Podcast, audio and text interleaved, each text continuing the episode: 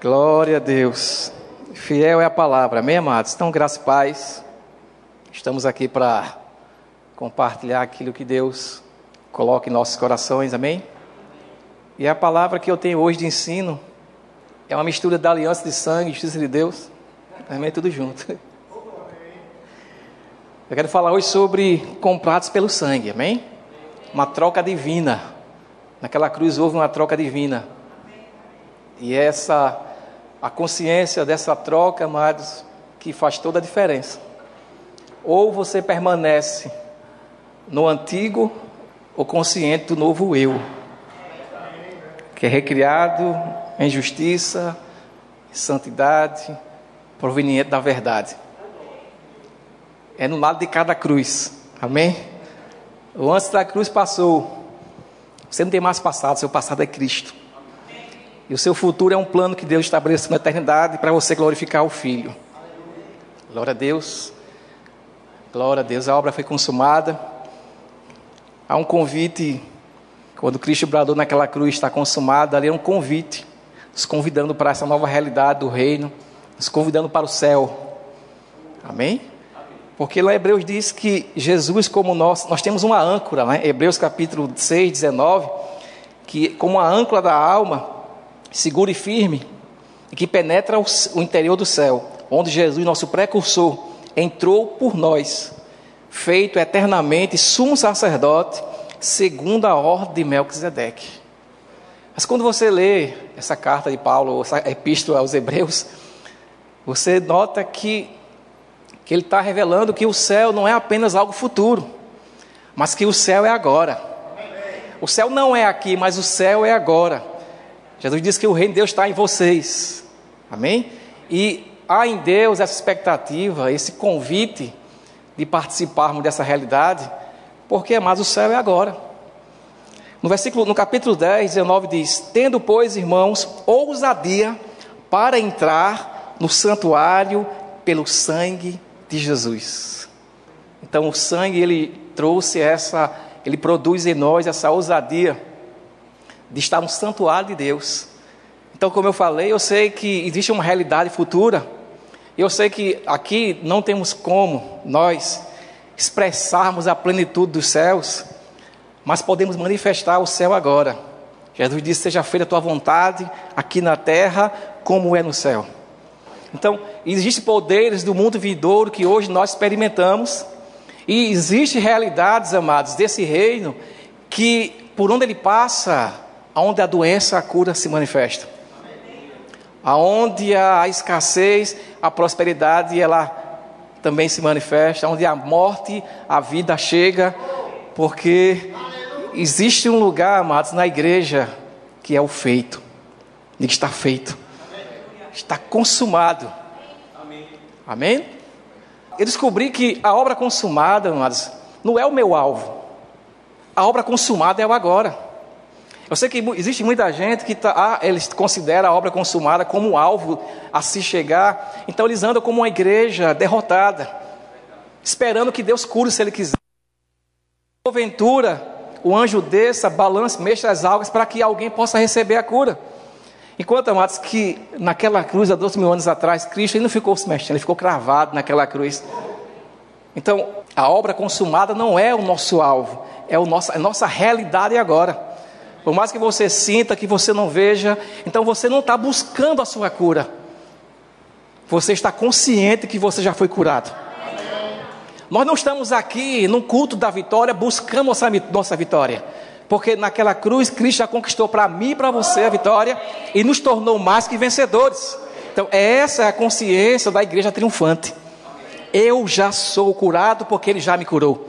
Ele levou, tomou, carregou as minhas dores, minhas enfermidades. Então, essa é a consciência da obra consumada, que é agora.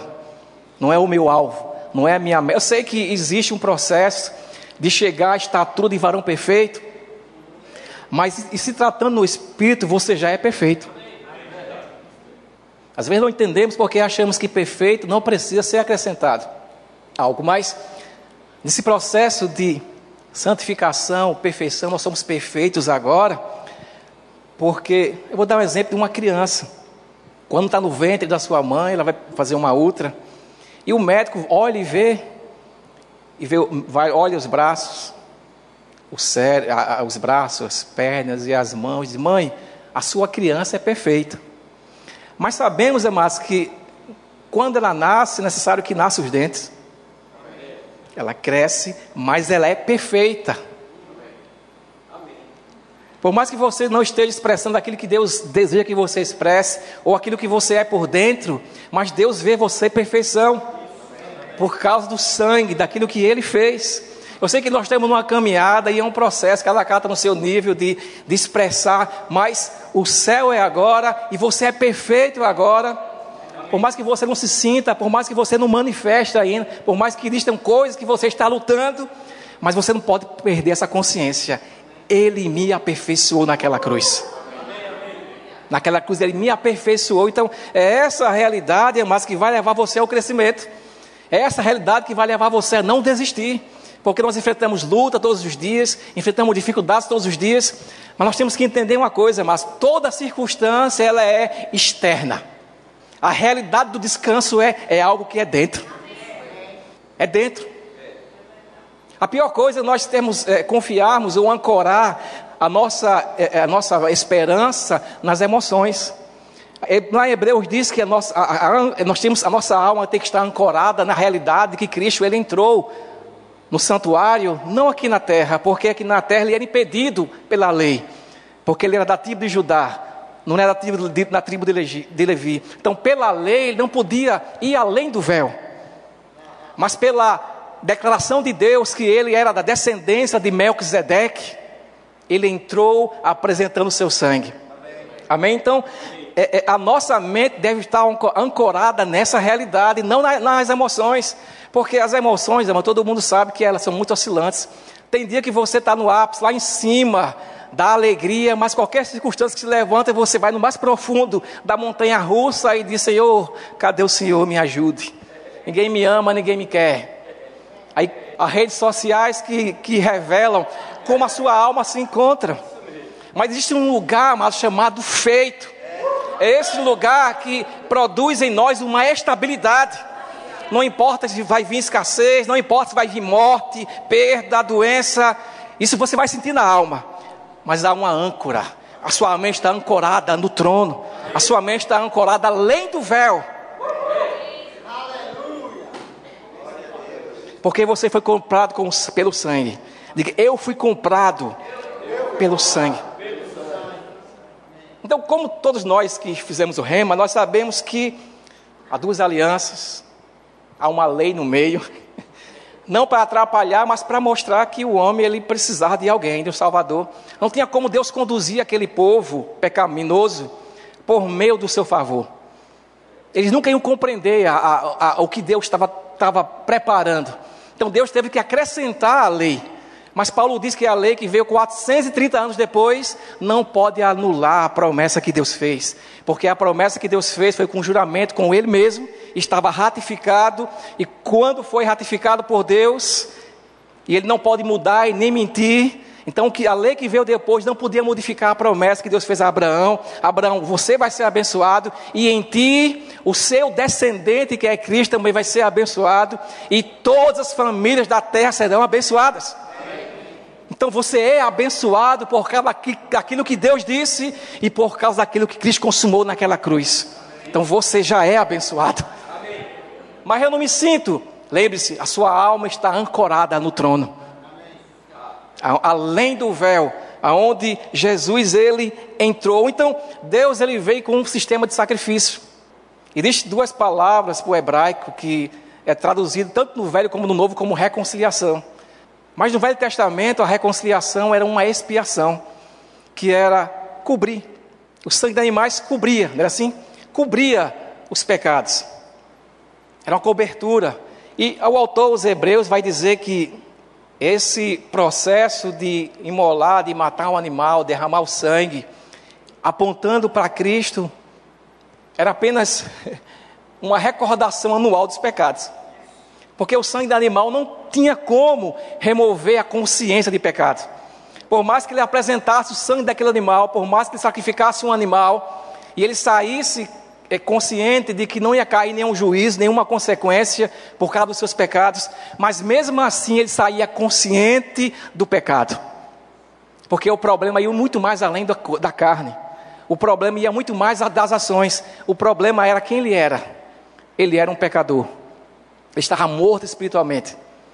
Amém? Então, Hebreus capítulo 10, no verso 3, o apóstolo diz o seguinte: Contudo, esses sacrifícios são uma recordação anual dos pecados, pois é impossível, pois é impossível, algo que é procedente de nós, do homem, não tem como modificar, não tinha como modificar algo espiritual. Apenas algo espiritual, alguém poderia mudar um problema espiritual. Amém? Então, é impossível que o sangue de touros e bodes tire pecados. Então, essa era a situação deles, era a condição deles, era o estado deles. Amém? Tinha o seu valor? Tinha. Mas foram mais de 1.500 anos nesse sistema de animais, derram, é, sangue sendo derramado e o problema do pecado só aumentando.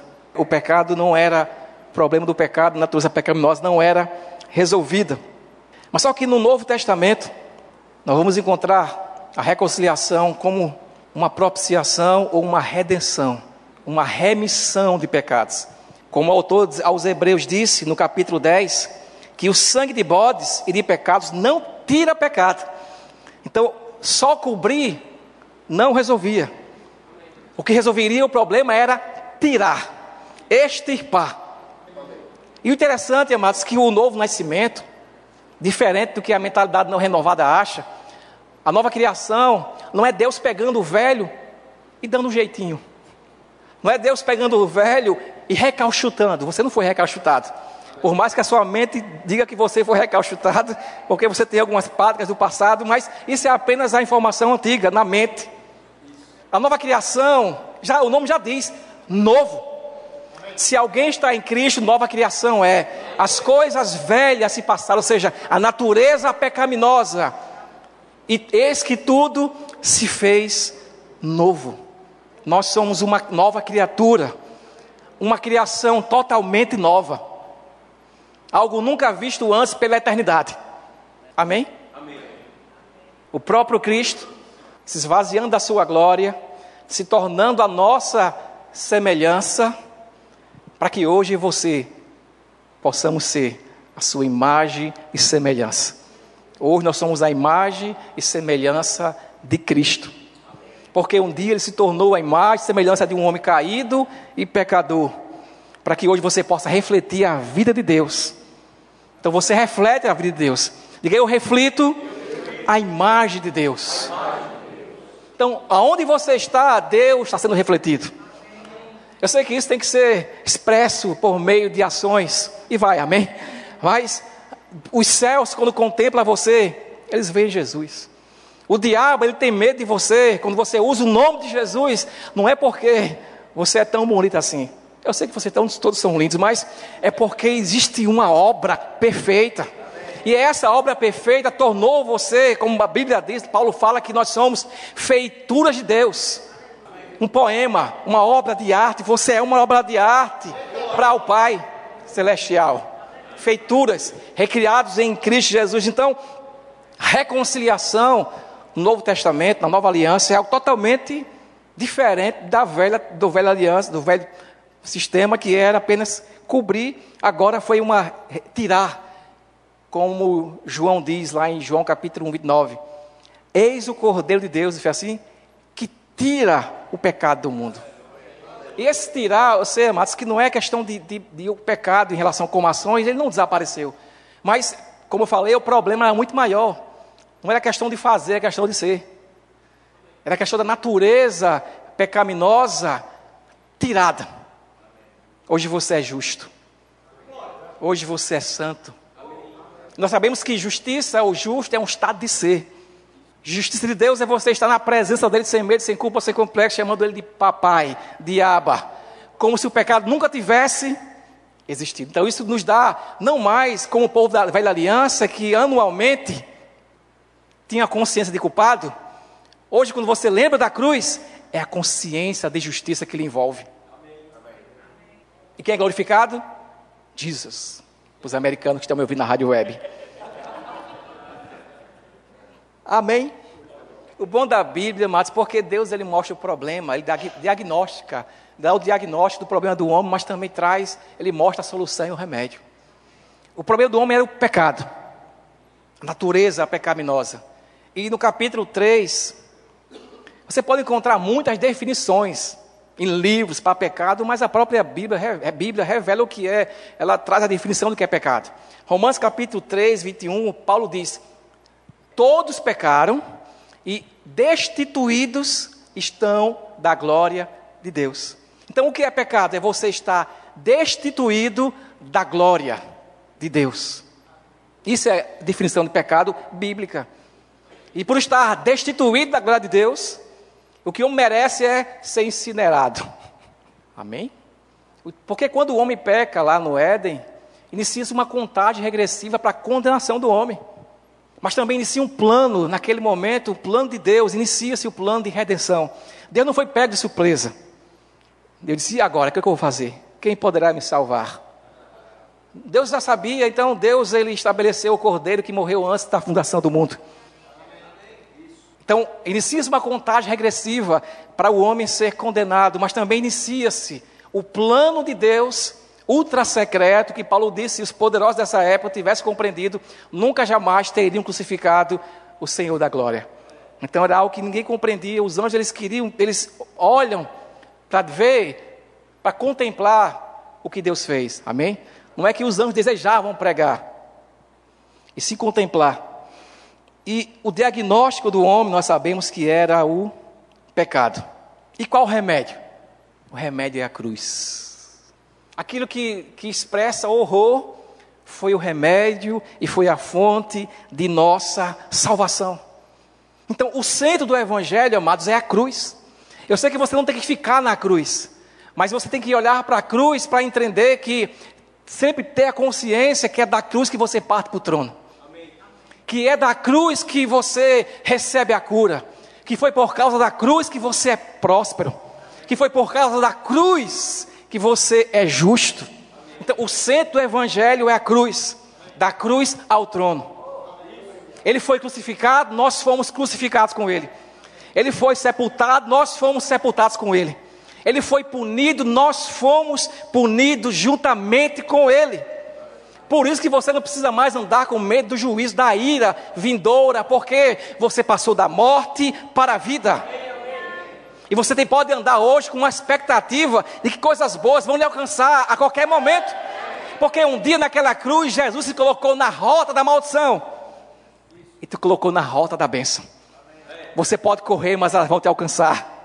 Vocês vão correr, ela vai correr atrás de você. Quando você se cansar da sua justiça própria, ela vai te envolver. E vai dizer: receba pela fé. Porque fé, crê com o coração e fala. Nós ouvimos a palavra de Cristo, fé é gerada, e você fala, e os céus se abrem, os céus liberam, crer e falar. Crie, por isso falei. Então, Jesus se ofereceu. Essa expressão se oferecer era, era, era, está ligada ao sacerdote. Ele se oferecia, ele oferecia tanto o sacrifício pelos seus pecados, como pelo pecado do povo. Então, quando o autor dos Hebreus diz que Jesus se ofereceu, ele está dizendo que ele tanto foi o sacerdote, como foi a oferta. Ele foi alguém qualificado com a oferta que foi aceita. E o interessante, amados, que o sumo sacerdote, ele não examinava o pecador miserável. Ele examinava a oferta. É por isso que quando você chega diante de Deus, você leva o nome. Senhor, você sabe que eu estou cheio de inadequações, de problemas, de limitações, de almite, mas o filho é o filho. Você chega apresentando o filho, o nome.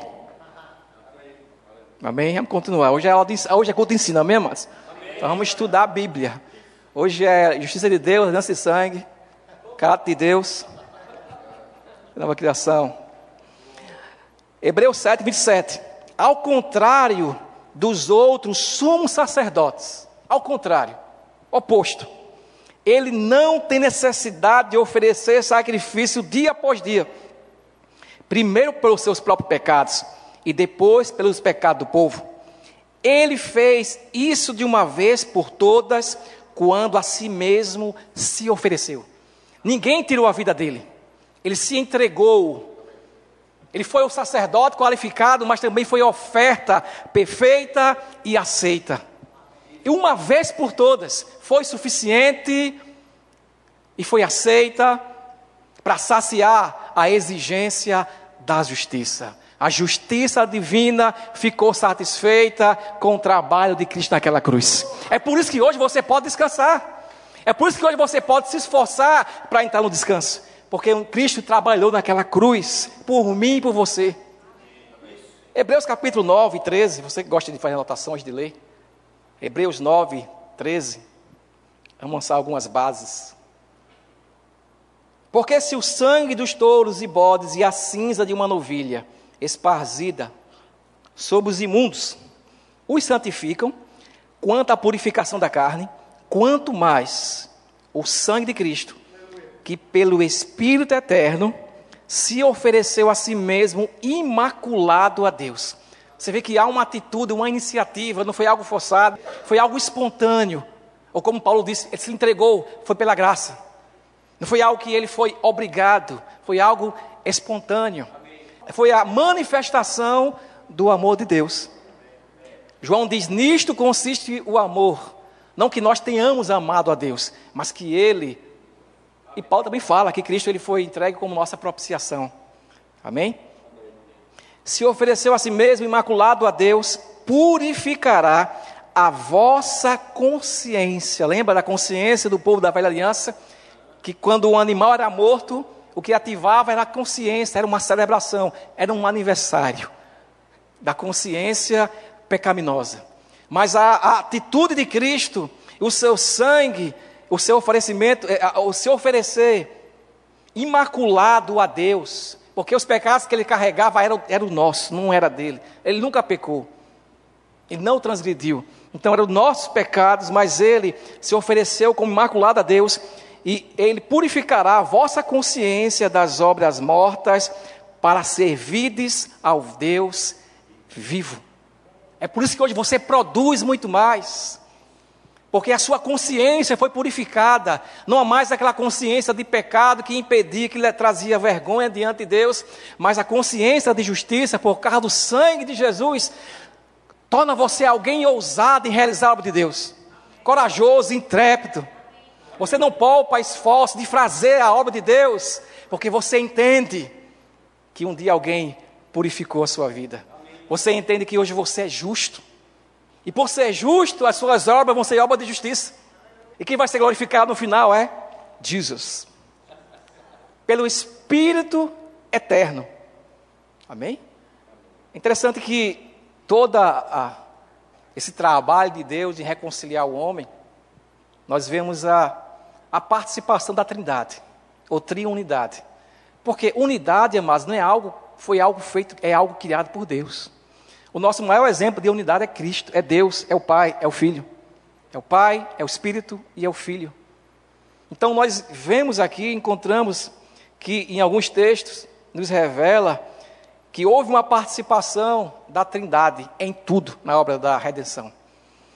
Logo no início do nascimento de Cristo, antes de nascer, na verdade, lá em Lucas capítulo 1, 35, fala que quando o anjo foi até Maria e traz uma palavra para ela, e ela questiona como é que vai ser isso. Não foi um questionamento de dúvida, diferente de Zacarias, que duvidou, ficou mudo. Ela perguntou como é que seria para seguir a direção. Então você pode até perguntar, Deus, como é que vai ser? Não duvidando, mas como vai ser para que você possa obedecer, seguir a direção do Espírito.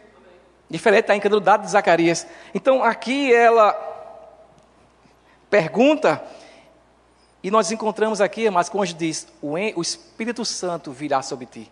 Então nós encontramos aqui a participação do Pai encarnando o Filho por meio do Espírito. No batismo do, no Rio Jordão, nós encontramos ainda, novamente, a participação do Pai, do Espírito e o Filho lá, quando ele saiu das águas o Espírito veio sobre ele, foi assim? Porque Jesus era 100% homem, 100% Deus, 100% homem, aqui na terra, cheio do Espírito Santo. Amém? E ressurreto hoje, 100% Deus, porque ele se esvaziou. Então, hoje nós temos um representante nosso no céu. E nós temos o representante da Trindade aqui em nós, o Espírito Santo, que nunca nos deixa e nunca nos abandona. E ele não está parado, sentado numa cadeira, hum, não, meditando. Ele está a todo momento revelando essa obra maravilhosa. Está revelando a obra da redenção, a nova criação, quem você é, o que você pode, o que você tem, quem Jesus Cristo é, o que ele fez, quem Deus é, Deus é amor. O que Cristo fez? Manifestou sua graça. O que é o Espírito Santo? Comunhão, coinonia. Não é assim que Paulo diz? O amor de Deus, nosso Pai, a graça do Senhor Jesus Cristo e a comunhão do Espírito Santo seja com todo o povo de Deus. Amém. Então, a participação da Trindade, o Espírito Santo veio sobre Jesus, o céu se abriu e houve uma confirmação sobre a vida de Cristo. Esse é meu filho amado, em quem me comprazo. Então, ele inicia o seu ministério com a confirmação do Pai. A melhor coisa, mas você realizar algo para Deus ou começar algo é tendo a confirmação de Deus. Vá que eu estou aprovando, vá que sou eu que estou enviando. Porque quando você sai com a direção de Deus para iniciar algo, para realizar algo, e você está convicto de que foi Deus que mandou fazer, por mais que venham circunstâncias adversas, você permanece firme. A dúvida não vai ser maior do que a convicção. Mas quando você não tem convicção de fazer algo, achando que é Deus e não é, qualquer circunstância, você esmolece e reconhece que não foi Deus. Então, faça tudo o que Deus mandar e não faça o que Ele não mandar. É simples assim, né? Mas eu sei fazer, mas Deus não mandou. Você não, Deus não precisa de você nesse momento em, em tal lugar fazendo tal coisa. Porque Deus ele é o supremo arquiteto. Ele sabe, amados, onde cada pessoa pode estar em qualquer, num lugar, na hora certa, fazendo algo certo, o tempo certo. Existe uma graça, instrução para realizar aquilo no momento certo. É aí onde entra a dependência do Espírito. O fato de termos muito conhecimento e informação, isso não nos dá a liberdade de fazermos o que quisermos. Quanto mais consciente de quem nós somos, e quanto mais nós descobrimos, o que deve acontecer, mais dependente. Não sei você, mas, mas quanto mais eu entendo a palavra, quanto mais revelação eu tenho, eu vejo quanto eu sou dependente de Deus. Dependente. Atos capítulo 10, 38, nós encontramos também, amados, que a participação do Pai ungindo o Filho com o Espírito. Atos 10, 38, Paulo diz: Assim como Deus ungiu a Jesus de Nazaré com o Espírito Santo e com poder, ao qual andou por toda parte, não foi assim? Fazendo bem e curando a todos, oprimidos pelo diabo, porque Deus era com ele.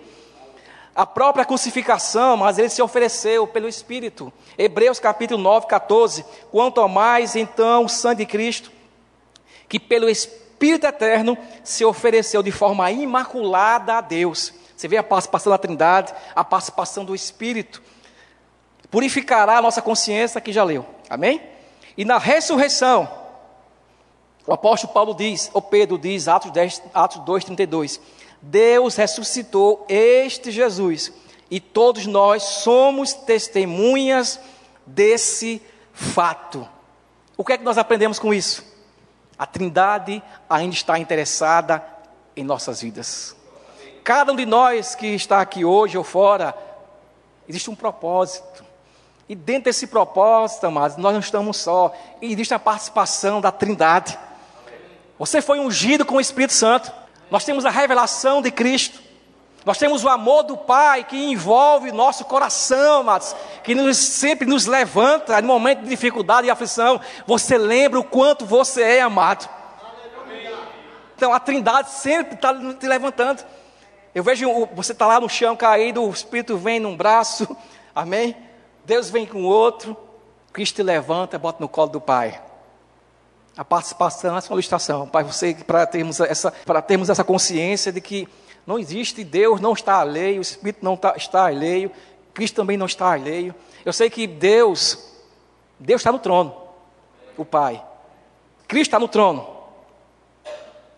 Cristo, o, o ressurreto, não está dentro de nós. E nem o Deus Pai está dentro de nós. Quem está hoje é o Espírito Santo. E através dele, Deus se manifesta. Através dele temos o Espírito de Cristo. Através dele o Espírito Cristo fala. Mas um dia veremos face a face. Teremos um corpo glorificado, escatologia. Um corpo glorificado, semelhante dele. Enquanto esse corpo não se manifesta, nós temos hoje, amados, por causa da obra consumada, o Espírito Santo dentro de nós, vivificando o nosso corpo mortal. Agora. Não é amanhã, porque já aconteceu. A cura não é uma promessa, a cura é um direito conquistado. A cura faz parte do pacote da herança. Você abre e diz: Eu creio nisso, e recebe. E pega toma posse. No dia de Pentecoste, estavam todos reunidos e de repente, aquilo que o pai rogou, o filho rogou o pai, rogou e o, e o pai passou para o filho o Espírito e o Espírito e Cristo derramou sobre a igreja. Então nós encontramos a participação da Trindade em toda a história e ela continua hoje ativa e viva. Amém? Então, nesse processo de redenção, de reconciliação, justificação, nós encontramos algo maravilhoso na Bíblia. Está lá em Isaías 53. É muita coisa para falar. Eu dividi umas três partes a mensagem. Isaías 53. Na verdade, Isaías 53, ele começa nos últimos versículos do capítulo 52. O servo sem nome, eis o meu servo. Ele começa a discorrer. E na metade desses versículos, do capítulo 52, os últimos versículos, do capítulo 53, o centro é o que? A cruz. Capítulo 4 e 5.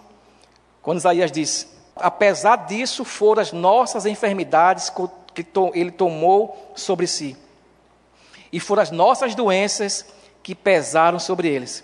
Pensamos que seu sofrimento era castigo de Deus, mas ele foi castigado por sua culpa ele foi ferido por causa de nossa rebeldia e esmagado por causa dos nossos pecados. Sofreu o castigo para que fôssemos restaurados e recebeu açoites para que fôssemos curados. Versão NVT. Então, existem vários aspectos aqui, mas da substituição. E uma delas que Isaías fala, aponta aqui é a questão da, do perdão. Ele recebeu as nossas iniquidades essa palavra iniquidade no hebraico é avon, avon, não é avon perfume. E ela expressa não apenas a ação de iniquidade, mas também a consequência ou a punição.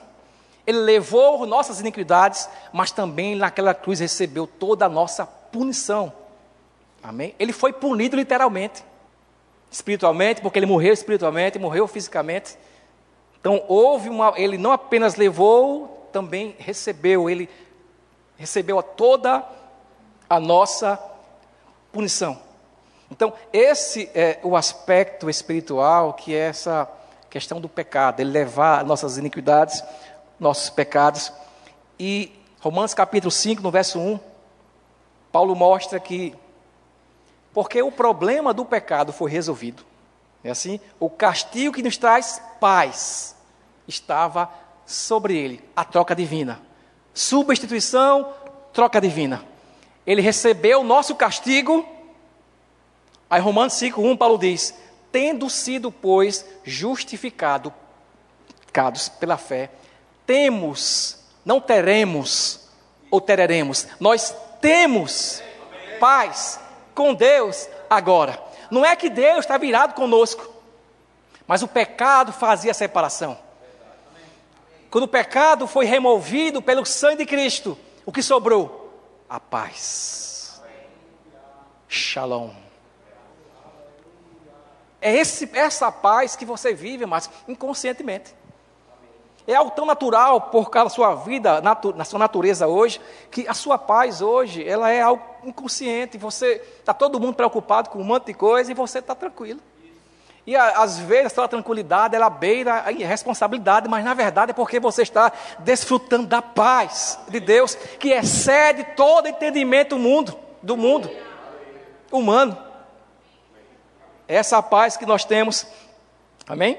Então, no, nos últimos 27 capítulos de, de Isaías, por várias vezes Isaías diz: Deus não negocia com o pecado. Deus não negocia com o pecado. Então, o problema do pecado teria que ser resolvido e de uma forma justa. Se Deus não resolve o problema com o pecado, o pecado tem que ser resolvido, ou seja, o homem tem que ser punido. Então, Deus nos amou tanto que ele envia Jesus para morrer em nosso lugar. Vai ser necessário, amados, termos a eternidade inteira para compreendermos porque Deus nos amou. Não existe explicação porque Deus nos amou. Porque Ele é amor. Mas você não explica por que Deus nos amou. Se eu era inimigo, eu era, peca... eu era pecador, Ele podia muito bem me destruir, fazer uma nova criação do zero. Amém? Ao invés do barro pegar a areia da praia, vai que dá certo. Já que já vai com sal. Mas, na verdade, amados, a gente não sabe por quê. Mas vamos entender. Estamos entendendo, aprendendo. Então, o, o, castigo nos possibilitou paz. Colossenses capítulo 1, no verso 19. Então, nunca mais diga que não tem paz. Porque Jesus foi castigado e providenciou para mim e para você essa paz. Colossenses 1, 19. Olha só o que Paulo diz.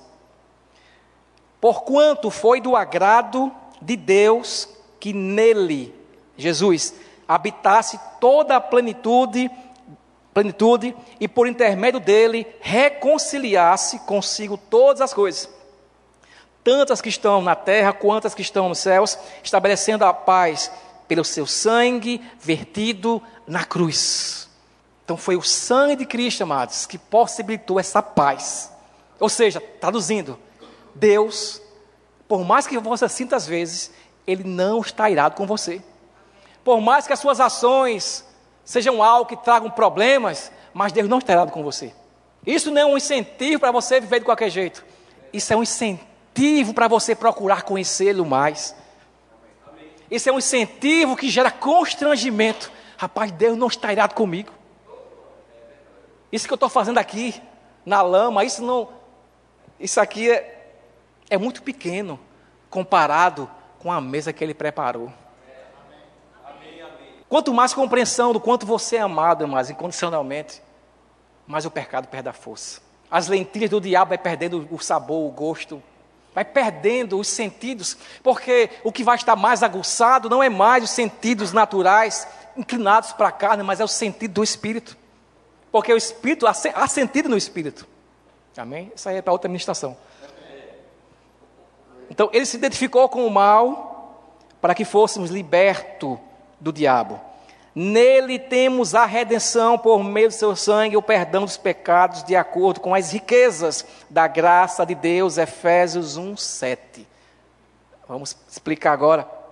Redenção: resgatar e comprar pelo preço. A impressão que nós temos é que foi pago ao diabo. Mas a Bíblia, a Bíblia ela mostra que o preço não foi pago ao diabo. O homem devia a justa exigências de Deus. Amém? O diabo aproveita da ocasião e escraviza o homem. Então o homem estava preso nas mãos do diabo. Jesus, ele paga com seu sangue a exigência da justiça divina. Que ele não entrou no santuário com seu sangue? Não foi no inferno, foi no santuário.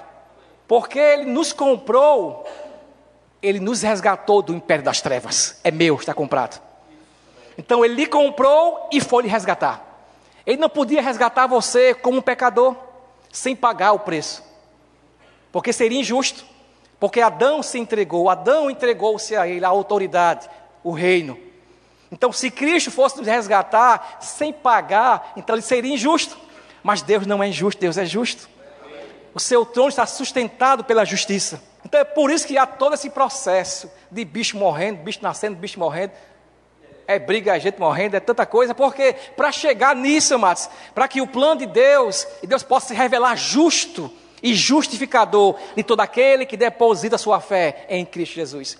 Então os céus e a terra podem olhar para Deus e Deus é justo, Ele agiu de uma forma justa. Ele é um justo juiz. O preço foi pago. O homem pagou o preço. O homem Jesus, nosso representante, foi punido. Mas ele ressuscitou. E surge uma nova criação. Porque o último Adão, não é, primeiro, não é segundo Adão, é o último Adão e segundo homem.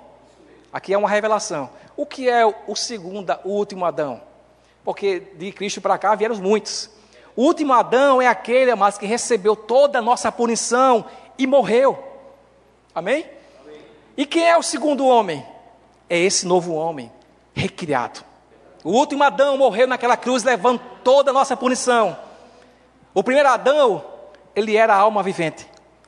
Esse último Adão, ou esse segundo homem, ele é um espírito vivificante, que produz vida, que se reproduz que se reproduz, ele, houve uma reprodução, ele deixou de ser unigênito e passou a ser o primogênito de uma nova linhagem, de uma realeza, reis e sacerdotes, porque os que receberam da abundância da graça e o dom da justiça reinarão em vida como reis. Reinarão sobre as circunstâncias, reinarão sobre a, sobre a doença, sobre a miséria. Reinam. Você reina está reinando. E o rei, ele não faz, o rei, ele fala. A palavra está perto de ti, na sua boca e no seu coração. Então começa a falar, começa a declarar. Para de falar negativo e fala a palavra. Eu fui curado. Eu sou abençoado. Eu sou próspero. Não é retroceder, mas não é bem assim. É assim. Você foi curado. Você é próspero. Porque é muito sutil você querer retroceder, porque você não vê as coisas acontecendo. Será que é assim mesmo? Será que é assim mesmo cura? Mas não tem algum processo? Não tem. Só teve um processo: o sacrifício de Cristo, que providenciou a cura para toda a humanidade. O sangue de Cristo que providenciou o perdão para toda a raça, antes, no meio e depois da cruz. É um sangue, amados, que transcende o tempo. Ele atingiu para trás, nos que creram na promessa, nos que estavam presentes e creram, e aqueles que ainda vão nascer, existe sangue disponível, a bolsa de sangue do tipo Cristo não esgotou, não existe propaganda, não existe um apelo, venha doar sangue, não, mas o sangue dele é um sangue eterno, é um sangue da eterna aliança, é inesgotável. Se nascer, nasce muita gente, amados, e existe sangue disponível. Porque se um dia ele crê, ele recebe o perdão dos pecados. Porque a salvação não é automática. Então, resgatado, paga o preço da justiça, resgatado das mãos do, do diabo. Então, o diabo ele não tinha você. Amém? O próprio Paulo, em Romanos capítulo 7, ele diz que eu fui vendido, 7,15. Eu fui vendido como escravo do pecado. Essa expressão vendido era algo que ocorria na Roma antiga, que quando alguém queria vender no mercado um escravo, eles colocavam o escravo em cima de uma pedra e por trás havia um poste. E nesse poste tinha um, descia uma linha e tinha um anzol. Então quem passava, ele via, identificava ali um escravo que está à venda. Então é Paulo, em outras palavras, está dizendo: eu fui vendido, eu não tenho escolha, eu estou sujeito. Essa era a condição nossa. Estávamos à venda. Mas só que um dia Jesus foi, visitou esse mercado. Desce todo mundo. Eu comprei todo mundo.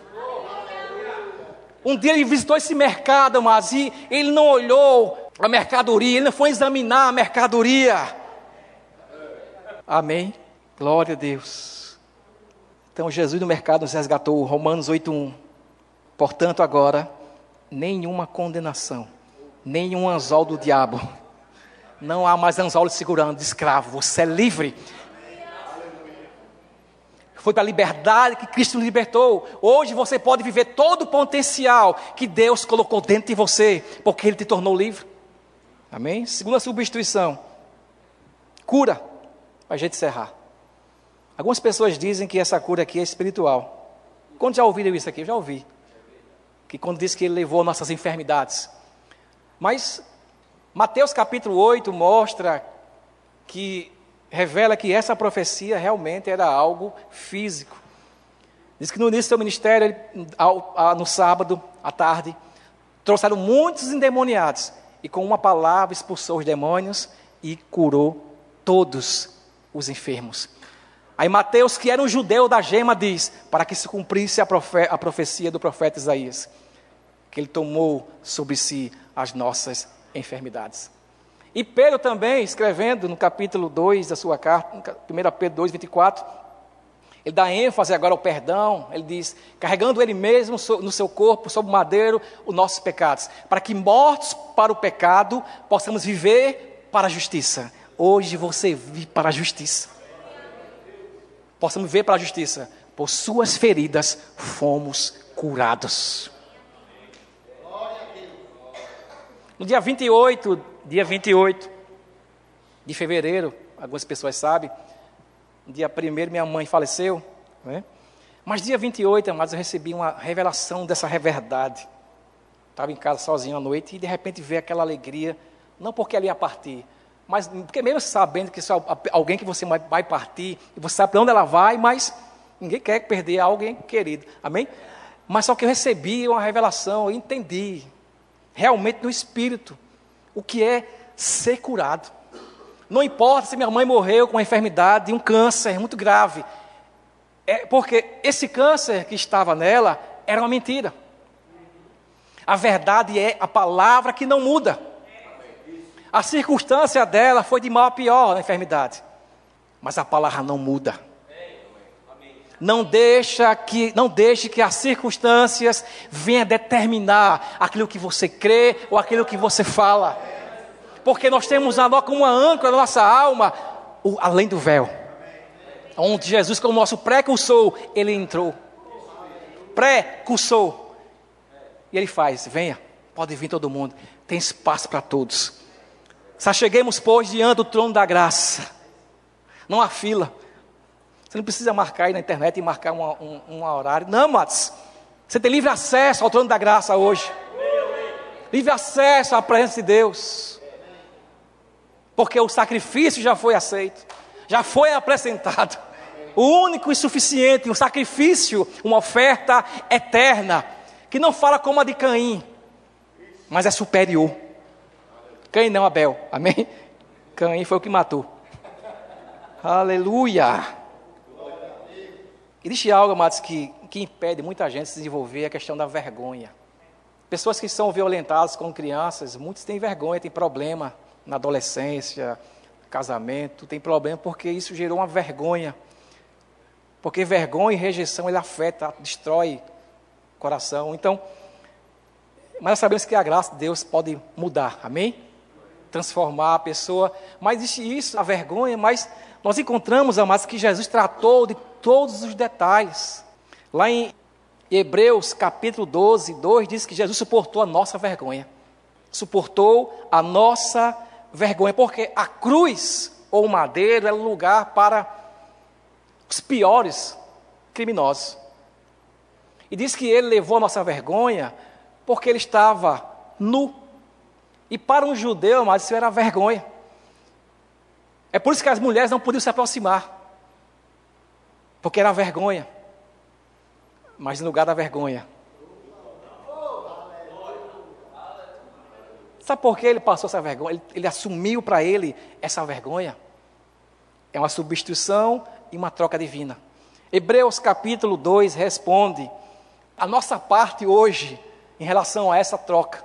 Hebreus 2:10 diz: "Porque convinha que aquele Deus, por cuja causa e por quem todas as coisas existem. Quer convidar aqui o louvor? Conduzindo muitos filhos à glória, aperfeiçoar-se por meio do sofrimento o autor da salvação dele. Ele se colocou na posição de vergonha e nos colocou na posição de glória. Você está cheio da glória de Deus. Amém? E outro ponto ainda é a rejeição. Isaías 54, 6 diz: Todos nós nos desviávamos como ovelhas, deixamos os caminhos de Deus para seguir os nossos caminhos, e no entanto o Senhor fez cair sobre ele os pecados de todos nós. Se existe uma coisa ruim, amados, é você ser rejeitado. A própria criança, um bebê, um, um está na barriga da mãe, ela sente rejeição. Quantas mães tentam abortar, isso afeta o crescimento da criança. Então, ninguém gosta de rejeição. Mas Jesus, amados, ele também nos substituiu nessa área. Porque por causa do pecado de Adão, nós somos rejeitados da glória de Deus. Rejeitados, separados. Então, mas isso aqui, amado, é libertador. Se fosse você anotava e ficava ruminando, porque nós passamos por sentimentos, porque são sentimentos, às vezes são mentiras do diabo, vergonha. Às vezes é mentira do diabo que pessoas estão lhe rejeitando, é mentira. E a pior coisa é você achar que Deus abandonou você, que Deus está rejeitando você, que Deus não aceita você em alguns pontos. Isso é tudo mentira. Porque não é que Deus pega leve com as coisas, é porque um dia Ele pegou pesado com Cristo Jesus.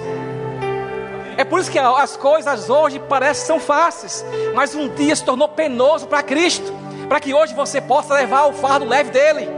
Porque um dia ele tomou o seu fardo pesado do pecado, para que hoje você possa levar o seu fardo leve. E correr. E correr. Essa rejeição nós encontramos lá na cruz, lá no Gólgata, no Monte Caveira. Quando ele diz: Eloi, Eloi, lama sabachthani, ou Meu Deus, meu Deus, por que me desamparaste? Então, o pecado era algo tão destrutivo e Deus não negocia com o pecado, como está lá em Isaías. Deus não tinha como negociar com o pecado. Deus não tinha como tirar o seu filho de lá, porque o seu filho se tornou a própria maldição. O seu filho foi feito pecado, uma oferta e o pecado. Então Deus não negocia com o pecado. Então Deus não aceita aquela, aquela, aquele pedido. Então naquele momento há rejeição. A primeira vez na história da eternidade, o filho foi rejeitado. Para que hoje a nova criação ande com sentimento de aceito. E logo em seguida, quando diz que ele entregou o Espírito, a Bíblia, o Espírito Santo diz através de Mateus que o véu do templo se rompeu de baixo para cima. Foi assim? Foi. Sabe o que significa para nós, amados? Porque o véu fazia separação entre o povo e Deus. Quando Jesus ele foi rejeitado e se entregou, o véu se abriu e Deus dizia para nós, estava dizendo, está dizendo, venha, venha, venha, fica de pé, venha, você é aceito,